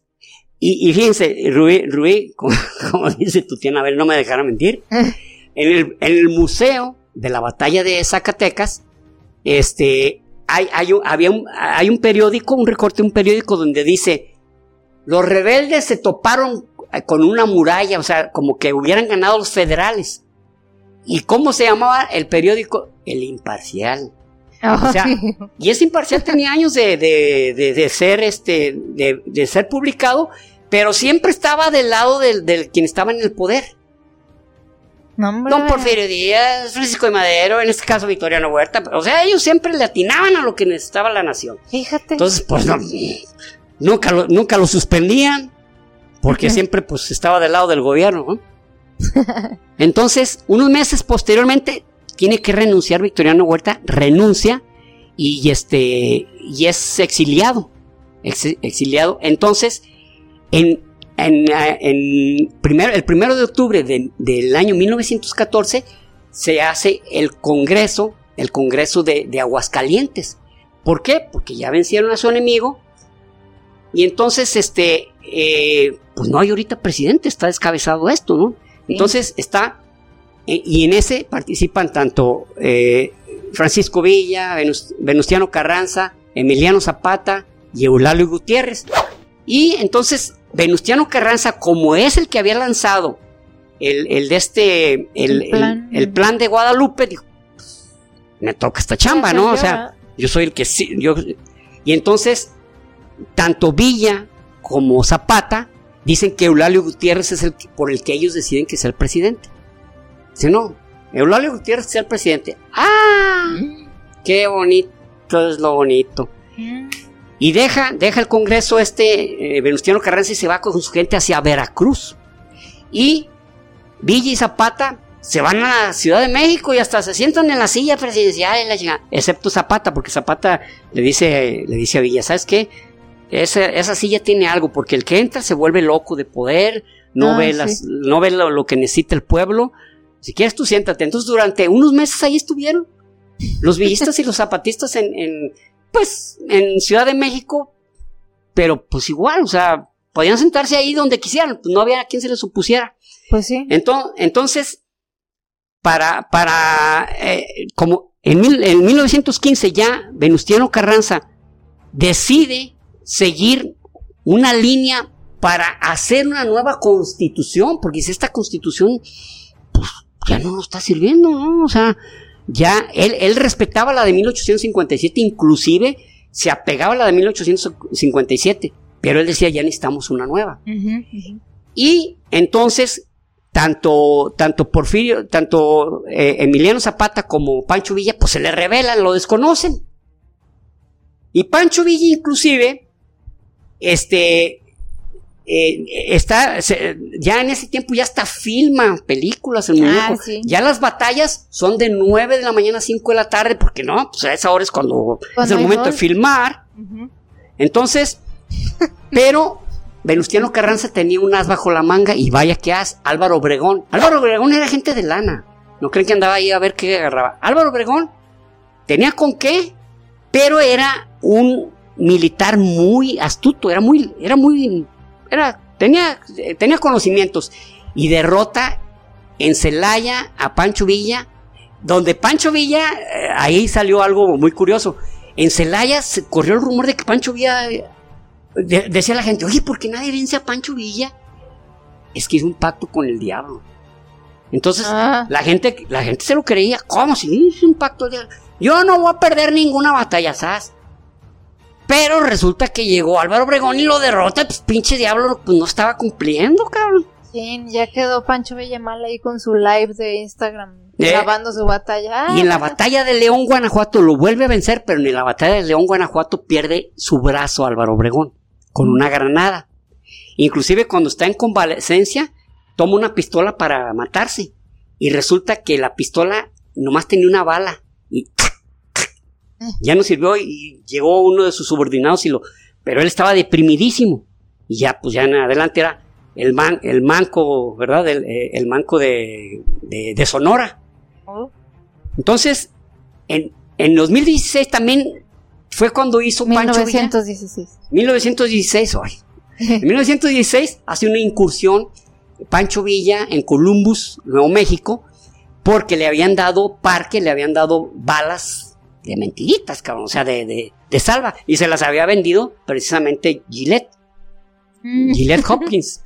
Entonces, eh, ya para esto había dos, dos, este, dos ejércitos el ejército eh, constituyente y el ejército, eh, ¿cómo se llama? Convencionista por la Convención de Aguascalientes. Otra vez ya había dos ejércitos, ¿no? Entonces, este, en 2016 entra, entra Francisco Villa a Columbus y no, no creen que fuera, hubo como unos 30 muertos y aparte también hubo muchos muertos de, con Pancho Villa y eh, el presidente Woodrow Wilson le dice al, general Pershing, ¿sabes qué? Vamos a hacer un, vamos a meter un grupo, un, este, un, ejército, un batallón para una, acción punitiva contra Pancho Villa.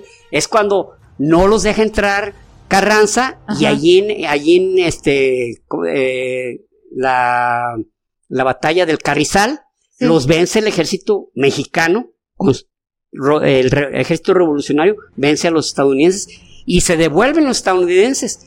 Pero también tenía que ver una cosa, tenía que ver que estaba en la, Segunda Guerra, en la Primera Guerra Mundial. Entonces, no, no, se quería distraer mucho los gringos, aunque sí le habían puesto una chinga. Les, les, les mataron a todos, todos sus oficiales, así. Excepto el general Pershing, pues el general Pershing no iba a, mancharse las botas. Él los mandó. Y Pershing era el máximo militar gringo.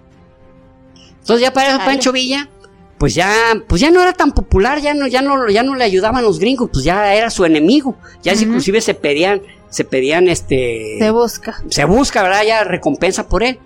Llega el año, este, llega febrero del, del año 1917 y en Querétaro se, eh, ah, para, para esto, a principios de 1900, perdón, a finales de 1916 se crea un, un este, Congreso Constituyente, o sea, nuevos diputados para crear una nueva, una nueva eh, eh, constitución.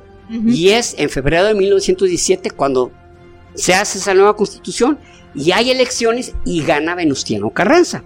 Venustiano Carranza, pero como debía haber entrado en 1916 porque duraban cuatro años, pues de 1917, este, como le hizo el feo este, este Emiliano Zapata, Emiliano Zapata le, le, dijo que era un traidor y era un prangan y era un quién sabe cuánto. ya le traía su coraje, pero bien enconado. Y le dice, le dice a, un, a un general, a uno de sus generales, es el general, eh, bueno, le dice a uno de sus generales, ¿sabes qué? Involúcrate con la gente de, este... De Carra, perdón, de Emiliano Zapata le dices que estás desilusionado del eje del gobierno y que quieres, este, pues que quieres ayudar, ayudarme, ¿no? A, ayudarle a, pelear. Entonces, efectivamente, se involucra eh, el general, este general, ahí, como Garrido. Eh, bueno. Entonces se involucra con él y en una ocasión van saliendo unos federales de misa y los mata él, solito, pum, pum, Y le habla a uno de los, de los, estos, de las gentes de, Zapata y dice, con esto sí te demuestro que, estoy del lado de mi general Zapata. No, pues sí. Y ya le escribe, ah, y, para eso se, se, reúnen y este, este general, ay, qué maldita sea, el nombre lo traía, pero lo traigo bien, pero ya, ya, exactamente cuando termines cuando me voy a acordar. le regala un caballo. El caballo se llamaba eh, el As de Oros. Caballo bellísimo y Emiliano Zapata pues era, su debilidad, los caballos. exacto. Entonces, ay, pues qué bonito. Oiga, ¿qué le parece si nos vamos a, a, comer a la hacienda de Chinameca para celebrar que juntamos, yo, yo con mis hombres, yo me junté con usted? Nos Eso fue. nos damos unos besucazos, digo, perdón, nos damos unos bazucazos, quise decir, este, allá al presidente para que se le quite. Y este, ¿cómo ve? No, pues me parece bien. Y lo, invita en abril a la hacienda de Chinameca. Cuando llega Emiliano Zapata con unos cuantos hombres, los hacen queso gruyere. Fue una emboscada ahí, ahí quedó, ahí quedó Emiliano Zapata. Entonces, pues ya, ya no tenía enemigo, este Venustiano Carranza, y este se dedicó a gobernar. Llega 1920 y ya hay elecciones. Pero, como en ese tiempo todavía estábamos medio acostumbrados a que, pues, que, pues, ay, pues, ay, tú y quién, ¿no? Mm. Entonces, Álvaro Obregón se sentía que él tenía el derecho a ser presidente, que ya le tocaba, él se le había partido, había perdido, hasta un brazo, había ganado batallas, se le había quitado de encima a, Villa y a Zapata, entonces mm. me toca me toca ser a mí el, presidente. Ay, qué rápido se le fue la depresión. Sí, sí, sí. Y este Venustiano Carranza dice, no, nuestro presidente va a ser un, eh, el, el, este, el ciudadano, te pido bustos. Y ya está. Y entonces, los sonorenses, que en ese tiempo era Álvaro Obregón, eh, Adolfo de la Huerta, no confundir, Adolfo de la Huerta es diferente porque fue el que siguió de presidente, pero por otras circunstancias. Adolfo de la Huerta y este Calles. Ah, este, eh, Plutarco Elías Calles. Los tres sonorenses lanzan el plan, el, plan de Agua Prieta ah, y desconocen a Venustiano Carranza. Ah, pero como tenían tanta, tanta raza a su alrededor, en realidad no les podía hacer frente a Venustiano Carranza y cuando iban a por él, huye. Huye con su grupo de personas que lo van a, que lo van a, ayudar hacia Veracruz y lo interceptan. Lo interceptan, entonces huyen en unos, en unos caballos y llega hasta un pueblo que se llama Xochimalcanco, algo así, Xochimalcanco. Xochimalcanco Y, ahí pasa la noche, pero en esa misma noche llegan, llegan los rebeldes y lo acribillan. Y ahí se acabó Venustiano Carranza. Entonces, así terminó 1920. Con un nuevo presidente interino, porque había muerto, había muerto, de muerte natural, pues era natural que se muriera con tantos balazos. Claro. Este, eh, Adolfo de la Huerta. Y hasta aquí vamos a llegar con esta parte de la revolución. Solamente quiero aclarar esta parte. Francisco Cárdenas se llamaba el que mató a Francisco Villa. Francisco Cárdenas. A Francisco y Madero, ¿no? A Francisco y Madero, perdón. Francisco Cárdenas. no, perdón. No se llamaba Bustos, era Bonillas. Ah. Ignacio Bonillas. que quería dejar Venustiano Carranza como presidente. Entonces, hasta ese momento parecía como que ya había un poquito más de estabilidad, pero pues acaban de tronar al presidente, un presidente este muy no era, no era, no era buenísimo, no era, digamos, una gran, o sea, una persona muy bondadosa, era un soldado. Inclusive para ese tiempo su ejército tenía fama de ladrones. Inclusive la fecha se utiliza decir carrancear para decir robar. Ah, sí. ¿Sí has escuchado? No, pues se carrancearon todos los, toda la, pila de, de, muñequitos que había ahí. No, pues llegaron al rancho y se carrancearon como tres vacas, así ese era el término porque gran parte de su ejército, que estoy seguro que Carranza ni siquiera sabía, estaban a la, a la oportunidad, ¿no?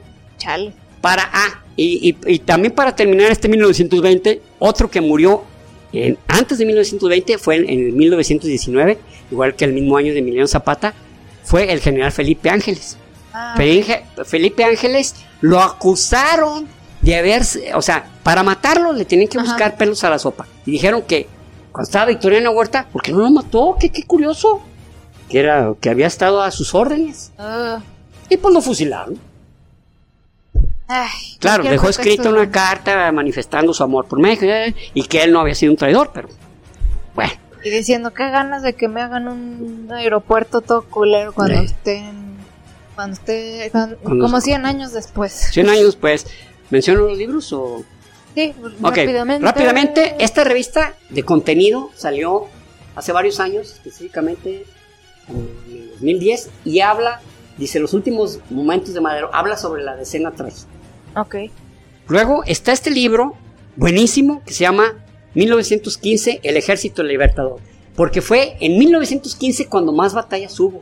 La de Celaya, la de León, había, pasado en, en 1914 la batalla la de Zacatecas, la de Torreón, fue el año donde Emiliano Zapata sintió que, bueno, y, eso que no mencioné los pueblos que tomó Zapata, entre ellos Xochimilco, eh, Amacuilco, no sé cuántos, que también tomaron los, los, los del sur, así se llama, Ejército, el Ejército Libertador, 1915. Este se llama Historia de México a través de sus gobernantes. Este es de Enrique Krause, que se llama Biografía del Poder. Este específicamente habla de, punta a punta de todos los que estuvieron en el poder en la revolución. Ah, ok. Y por último, que este libro no puede faltar en la historia de México, que se llama México, Tierra de Volcanes, de Schlarman. Este libro de Enrique Krause, buenísimo. Eh, luego les tengo otros por ahí, pero son en la siguiente etapa, cuando se los voy a recomendar porque son precisamente para del año 1920 al 1940. muchas gracias. Muy bien, pues vámonos rápido a los saludillos de hoy, que no pueden faltar. El primero es para Adriana Macías, que seguido nos comenta y nos apoya mucho. Eh, yo siento que ya te habíamos mandado saludos, no estoy 100% segura. Porque sí he visto tu nombre varias veces, pero si no, pues más que merecido el saludo. Más que merecido el saludo de nuevo, porque siempre estás presente. Exactamente. Muchas gracias. Y bueno, sigue Javier González, que últimamente nos está comentando mucho y nos dice cosas muy nos dice cosas, Javier, muchísimas gracias por tus palabras. No sabes, sí. tal vez no sabes lo profundamente cobijados que nos sentimos con tus palabras. Muchas gracias, Javier, y saludos. Y el siguiente es para Azul Castellanos, dice que somos el canal más completo que conoce porque recomendamos libros, películas, series y se divierte mientras aprende y pues Chao, qué maravilla. Eso es lo que intentamos. Muy bien, gracias, porque es cierto lo que dijiste. No te faltó nada. Así es. Somos geniales, no lo puedo creer. no, muchas gracias, Azul. Eh, el siguiente es para Juan Francisco Gómez, que nos pidió saludos para sus hijos Iker y Ámbar. Entonces, saludos. Saludos Iker y Ámbar.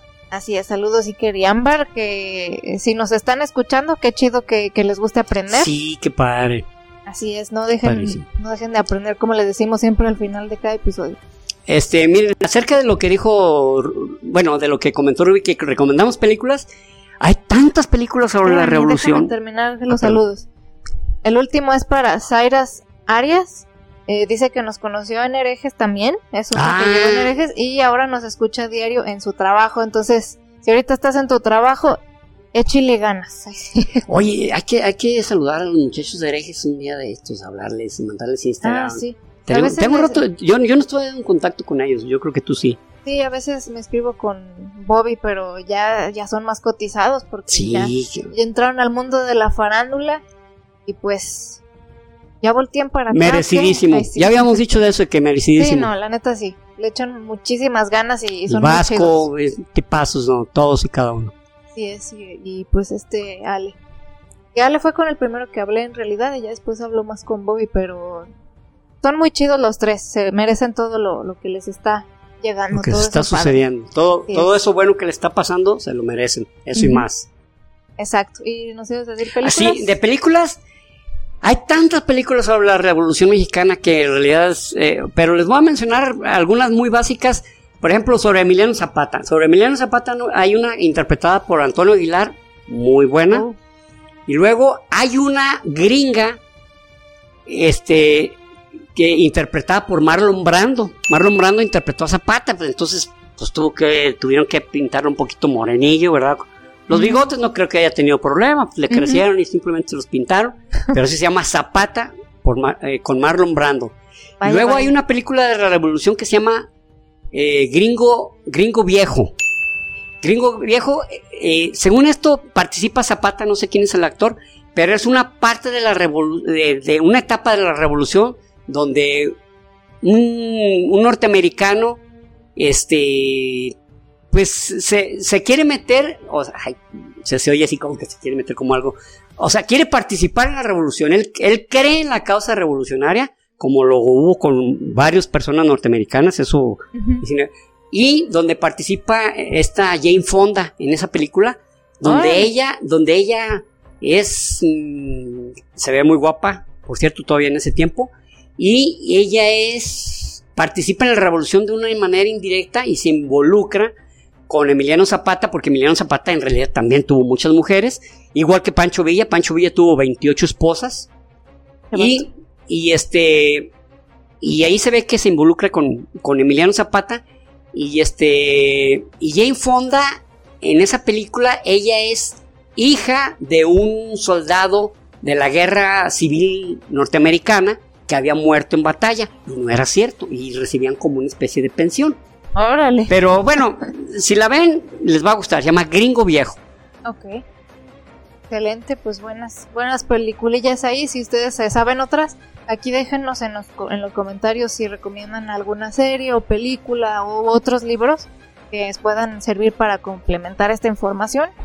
Y pues bueno, ya nos comenzamos a, bueno, ya nos estábamos despidiendo de todos modos, pero pues no puede faltar pedirles que por favor se suscriban, Suscríbanse. nos dejen su like en los videos eh, y pues recomendar y dejarnos aquí también sus comentarios que nos encanta verlos, nos sirve para mandar los saludos, para estar en contacto con ustedes y pues para poder seguir creciendo el canal, aparecer más en las recomendaciones. Sí.